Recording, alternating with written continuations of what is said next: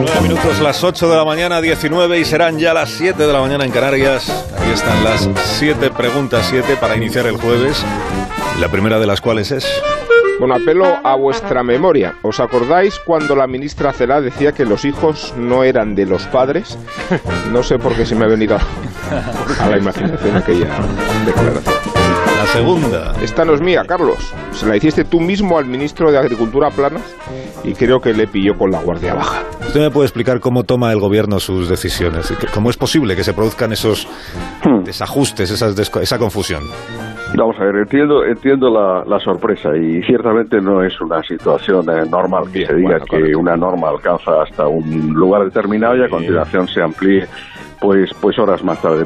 Sí, también creo que está muy bien definido así.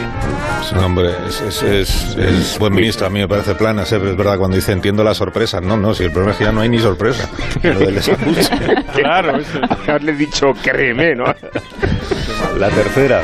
No son los pactos de la Moncloa, son los pactos de San Jerónimo, San Jerónimo, ¿por qué no llamarlos mejor los pactos de San Bartolomé? Ayer volvió a demostrarse la hostilidad en el Congreso, pero sigue llamando la atención que el PP y Ciudadanos apoyen a Sánchez y no lo hagan sus socios de investidura.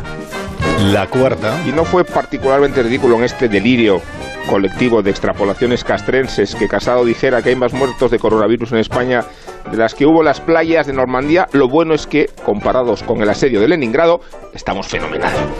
La quinta. El gobierno estima que el coronavirus terminará afectando al 70% de la población. Es así como debemos entender el regreso a la normalidad que anunciaba Sánchez. O sea, ¿será normal que lo tengamos todos? Vamos a la sexta ya. Hablando del 70%, ¿sabíais que el 70% de las enfermeras dice haber trabajado sin protección?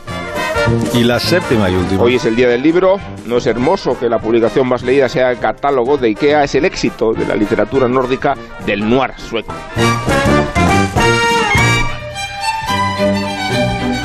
Soy las fotografías de las primeras páginas de los diarios. eh, subraya la torre que están teñidas de luto, ¿no, Rafa? Sí, sí.